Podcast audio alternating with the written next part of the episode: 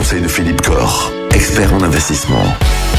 Philippe Corr, on va reparler aujourd'hui d'épargne pour la retraite. Lorsqu'on choisit d'épargner pour sa retraite, qu'est-ce qu'il vaut mieux faire? Est-ce qu'il vaut mieux souscrire un contrat d'assurance vie, plutôt un plan d'épargne retraite, plutôt autre chose? C'est vrai que on est sur deux outils qui se ressemblent.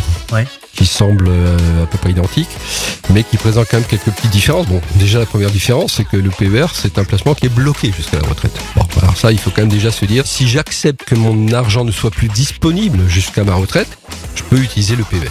La contrepartie à ça, ça veut dire que si je fais une épargne pour ma retraite, si c'est en contrat d'assurance vie, si malheureusement lors euh, de ma vie j'ai des envies de dépenses et que j'ai envie de me payer quelque chose de sympathique, je risque de puiser dans mon épargne qui était destinée à ma retraite et donc de ne plus avoir ce capital à la retraite. Donc si on veut vraiment être dans une logique de se sécuriser un capital pour la retraite, il vaut mieux faire un PER où l'argent est bloqué pour la retraite. Une autre différence notable, c'est que quand vous alimentez un PER, eh les sommes sont déductibles de votre revenu imposable à hauteur de 10% de vos revenus maximum.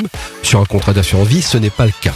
Par contre, lorsque vous sortez l'argent, il n'y a pas d'impôt sur le PER. Lorsque vous avez récupéré l'impôt, il faudra nous payer de, ça sera considéré comme un revenu, il y aura un peu d'impôt à payer. Donc, on va dire que pour faire bien, il faudrait faire un peu les deux. Alors moi, ce que je propose souvent, c'est qu'effectivement, on fait l'épargne retraite pour gagner l'impôt, et le gain fiscal, eh bien, on le met sur un contrat d'assurance vie, ce qui permet d'avoir et de la liquidité et de l'optimisation financière, puisqu'effectivement, on a et du capital disponible sans impôt et du revenu disponible avec un peu d'impôt à la retraite. C'est Ouais. une formule qui permet de, de couvrir les deux. Voilà, utiliser le gain fiscal pour faire de l'épargne euh, assurantielle disponible. Oui, alors c'est vrai que cet impôt à la sortie sur le PER, ça peut être problématique. Est-ce que ça en limite pas finalement les avantages du PER Il faudra en parler parce que Mais c'est ce qu'on va il y a faire. des choses à dire. Eh bien, on fait ça demain. On fait ça demain, ça marche. Retrouvez l'ensemble des conseils de DKL sur notre site internet et l'ensemble des plateformes de podcast.